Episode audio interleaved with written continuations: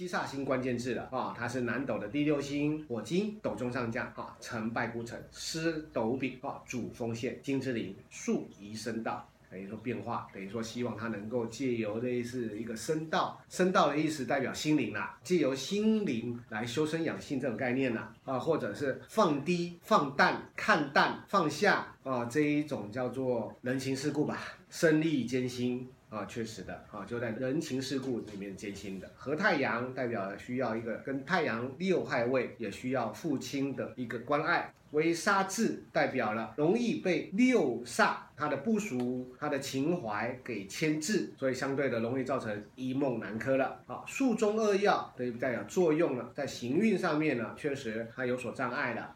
啊，十非善星就是代表了一个阻塞、阻碍了，并不是说他这颗星就是不好的。懂吗？哈，化权为福，长其杀威，因为他跟了紫薇的一个叫威仪、威权、威势，甚至叫做组建好了。七煞星是不是在情义上面会扭扭捏捏的、割舍不断的概念呢？多了紫微星的果决果断，有没有办法化权为福？这个地方可以这么解读，有理解哈？好，屠宰代表了一个叫做运动啊、搏击、格斗这个呃输赢的概念呢。秘经没有这个经。啊、可是，在七煞唯独就七煞有秘经哦，很怪啊、不知道哪里来生出来的。七煞献帝没有献帝，有没有献帝啊？生杀之权啊，有的。巧艺代表了七煞是一个细腻的、手巧的啊、不要把它当成一个大老粗的概念哈，千万记住哈，不要把它当成一个七煞啊，就一个匠心五职最利就把它当成大老粗，没有，它很细腻的。好，七煞星的性格显象呢，性若清凉，性情玩消，做事进退。做事进退，就是因为情感绑架嘛，不敢放手去做嘛。喜怒不常，就是他的这个性若清凉的状态嘛，太过淡定、太过冷静这个现象嘛。那人家说你喜怒不常，对不对？其实他也是会笑的，好吧，对不对？啊，所以相对的这个就很麻烦啊。财权服众啊，智过丈夫啊，尤其是女性，目大性急，眼界搞性情激昂的现象了。喜怒无常，又再讲一次啦。进退成疑，就是代表了思虑过多、烦恼啊，不。敢放手一搏的现象了，有谋略长生杀啊、嗯，代表有决定权了。哦，旺夫一职代表才子才女的现象了，这样理解吗？等一下我们看第二页啊，七煞星关键这个地方哈，他说在命宫若现不符夭折，其实这段话啊也是来自于《诸星问答论》里面的，只是我把它挪到这边来了。那我们会发现啊，七煞破军贪狼他们都会。多了这一段解读，多了这一段解读啊，奇怪，紫微武曲廉贞啊就没有这段解读。好，那我们就稍微来读读看吧。在命宫落陷不服夭折啊，确实命宫七煞现不服的状态下，好，那你要知道啊，为何会夭折？你要先注意啊，我为何夭折？七煞本身体质有寒性体质，容易感冒，小孩确实难养，有理解哈？那你要看啊，我们这个线不符指的是。同线呢，所以要看一百多岁那个位置啊，我要有一个实质的一个命盘啊，看一百多岁那个位置，一百多岁那个叫同线。比如说我们自己起运是两岁起运、三岁起运、四岁起运、五岁起运、六岁起运嘛，对不对？那我一开始的时候不是看这一个命宫哦，是看那个隔壁宫位哦，不管是父母宫还是兄弟宫哦，是另外一个另外一个宫位哈，不是顺着自己。走的那个方向。是的啊、哦，举例哈、哦，假设这个命宫它是三岁起运，他要三岁才有起运，他要进入他自己的本命。好，这还没进入本运，两岁，那运要看哪里？要看他的前一宫或后一宫，就是看他百岁宫的位置。他的宫这一张盘的百岁宫是在父母宫啊。所以要注意一下哈，七煞的夭折确实确实很容易夭折，可是要看百岁宫这个宫位，百岁宫这个宫位如果好不会夭折，如果不好很容易就是父母的疏失，有理解哈？今天我们就算是在月子中心。有理解哈，就代表了这个月子中心疏失啊，或者是今天在这一个早产，在这一个呃保温箱里面，产房保温箱里面，代表护士疏失，有理解哈，很容易有父母疏失，懂这概念吗？啊，它指的是父母疏失，而不是命很脆弱，他的命很单纯的脆弱，就是过敏，就是感冒，有理解吗？所以要注意一下哈，很多我们就查到了。举例这个宫位，假设是这个宫位好了，他的百岁宫是巨门火星的时候，就是他妈妈的照顾不好了。有理解哈啊、哦，我们实例证明了很多。我们看到说，哎呀，他的小孩怎么样？小时候有灾劫，我们直接说是你照顾不好。有很多都是说对的，因为放任他们去奔跑。你说这个就算是两岁起运，就算是五岁起运好了，他怎么样造成他自己生命的伤害？他怎么样造成？对不对？玩水嘛，玩火嘛，爬楼梯嘛，对不对？是不是有理解哈？他怎么可能造成夭折？你要是大病的话，那我没话说，对不对？那那夭折代表的是突然间的一个现象了，懂哈？所以相对的，注意，确实七煞小孩一定要务必叮咛爸爸妈妈看好看紧，有理解哈？你不能怪这个小孩这个命不好啊。所以我知道我们在读这个时候就知道说推卸责任。前面跟你讲要和太阳嘛，他要很爸，他很需要爸爸的照顾了嘛，对不对？那以前都是爸爸当家的啊，不是妈妈当家的啊，除了死了爸爸才妈妈当家嘛。老师，我记得以前有一个网红啊，是，他两个小小孩呢去参加什么演唱会，然后就是呃比较大的那个感冒，然后比较小的那个也感冒就死掉了。对，就是这样，所以那也是妈妈照顾不好啊，爱玩啊。是的，没错。所以很多，所以看到我们如果看到小朋友七煞星的，就是刚出生的，比如说亲朋好友说你已经在学紫微斗数，你看到小朋友注意啊，因为他们会看到，他们也会可能去找书嘛啊，落线不符啊，这个小孩子是不是难养啊，是什么的，要注意一下哈，务必请爸爸妈妈小心谨慎，很重要的。很多都是后面才看，就是说小孩子发生事情才看啊，是。啊，是是安慰父母而已，说明白了，就像我们说，哦，我们有车关，安慰自己而已，哪哪来什么车关？走在马路上，马路虎虎口啦，对不对？你开车上车，走在马路上，你是行人，你都要小心了。你你今天说你跌倒了，你怪车关。所以要注意哦，在命宫落线不符的概念哈，分成两个层次。第一个层次就是百岁运那个部分，代表他先天的了，有理解哈？他先天的就代表了，比如说他在这个早产了啊，他在这个保温箱里面呢，护士没有照顾好啊，在月子中心这个看护没有照顾好。可是如果说行线的时候，行运的时候，等于说走童子运的时候，两岁了、三岁了、五岁了，一样要叮咛父母了。通常都是意外造成的。并不是自发性的体内的，那特别举例好了，在四十年前那时候小儿麻痹风行的时候，很多七煞都是重的，因为呢父母疏失。那当然我们说我们这个时候在指责父母，我也没有必要的啦。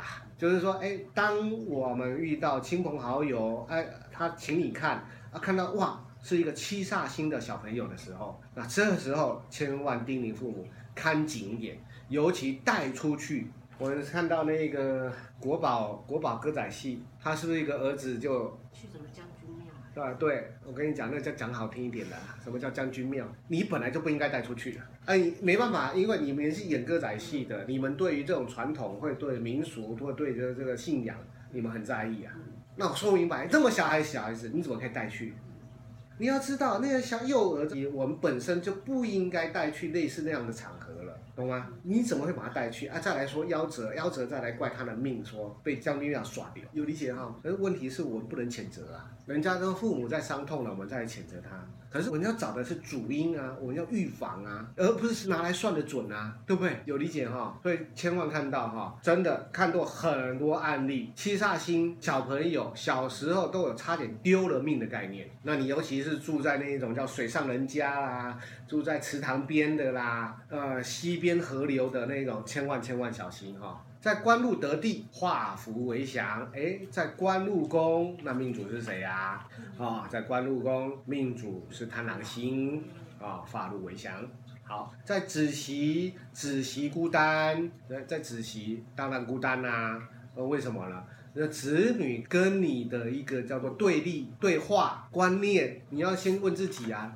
子女宫是我们的生意宫啊，我的生意宫啊。哎，子女宫是我的生意的状态下。我这个人很可能也产生了寡言寡和的一个思维模式啊，那很容易就产生这种一个问题的嘛。那我们再去看哎，相对的，我们看到了，它基本上是产生一个类似空宫所借的星耀，不外乎就是太阳、巨门、天梁、太阴啊，所以也会有这种问题啊。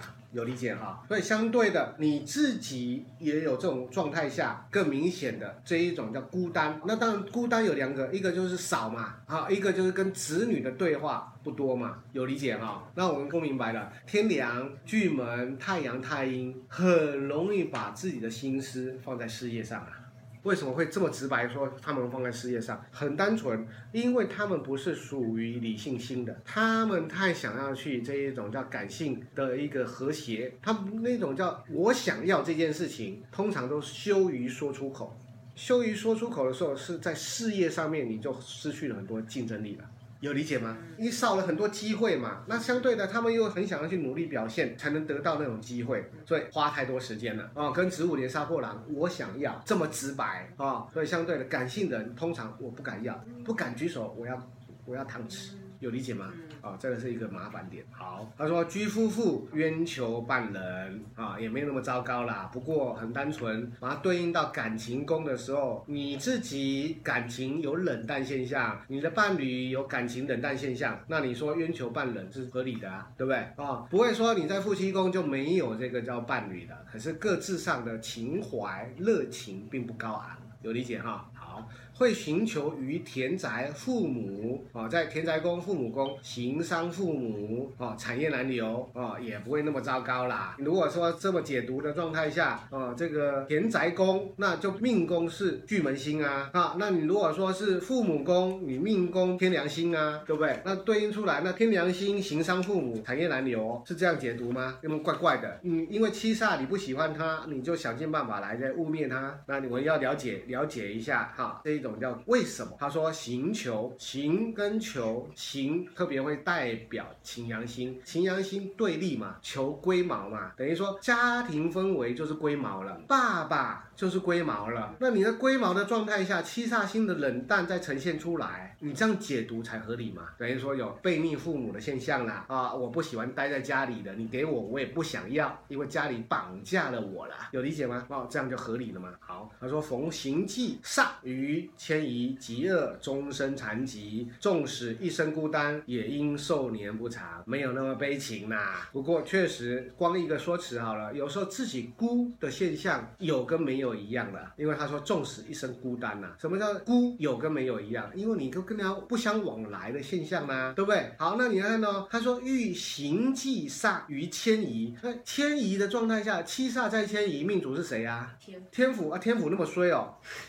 是不是天府那么衰哦？不对吧？不合理吧？有没有怪怪的？好，在极乐宫的状态下啊，命主很容易是空宫了。命主空宫，那当然借星曜了，又是借到了天梁巨门这样的星曜了。那天梁巨门真的很衰，有理解吗？你为什么不说？哎，天梁巨门本身就孤单的，对不对？那天梁星，我们说明白，天梁星是寿星，那又说他寿年不长，矛盾，矛盾再矛盾啊！所以你看到这个，我就会说，我不想不想解说这种东西了，因为这个要真的一个一个对应出来。不过我也让你们知道，说我们读到古书，读到这样的状态下，就知道说要去对应回来，我命主是谁，你们才有才会有这个疑惑，才会有一个这个这一个叫做观念。你如果说没有这个疑惑，反推命。命主是谁的状态下，你会一昧的按照这个书被他带着走了，这样理解吗？啊，与求于生命哦，泽宫伤骨，又主劳伤。与求求代表廉贞星嘛，在身宫命宫的状态下呢，泽宫伤骨啦。七煞确实本身就容易有泽宫伤骨的现象啦，确实不用跟求跟命生啊，因为刚才讲了，七煞有屠宰嘛，屠宰有宰杀嘛，本身是筋骨嘛，在身体活动上面就有运动伤害、职业伤害的现象了，所以它不用跟求，懂吗？可是劳。劳伤这个地方呢，劳伤就是求的问题了啊，就是廉贞星了，廉贞有无助的现象了嘛，啊，郁闷的现象了。好，会求号于迁移，死于外道了。啊，奇怪，又是求。对，哎，那连煞连煞的人，那你本命是谁呀？对不对？你要回推回来呀。呃，你要是连贞七煞的状态下，我们把它反推回来。我是连贞七煞，我命主是天府庙旺。哇，天府好衰哦。那天府也不要读了，是不是？我们天府也不要读了。你只要看到连贞七煞或者七煞在外面，那这天府就是衰。到时候我们读到天府，那天天府哇，一全部是好命的。奇怪，那七煞是干嘛？带最高阳是不是？有理解哈？所以如果说你们有。有有事先先翻一些古书的状态，先读天府的时候说，把天府说命多好，好到什么快飞天了，对不对？啊，奇怪了，那个迁移宫。变成死于道路了，都全全部死掉了、哦！全部所有衰的不是残疾啦，就是寿年不长啦，不然就折弓伤骨啦，不然就劳伤啦，不然就死于外道啦。矛盾矛盾，完全的矛盾，就为了去解释解读一个七煞星叫做衰星的概念，不对，有理解吗？哦，千万千万小心哈、好，对他的这一个这一段文字哈，因为我们待会还会绕十二宫啊，我们就从十二宫来去解读啊，才会更加的明确了。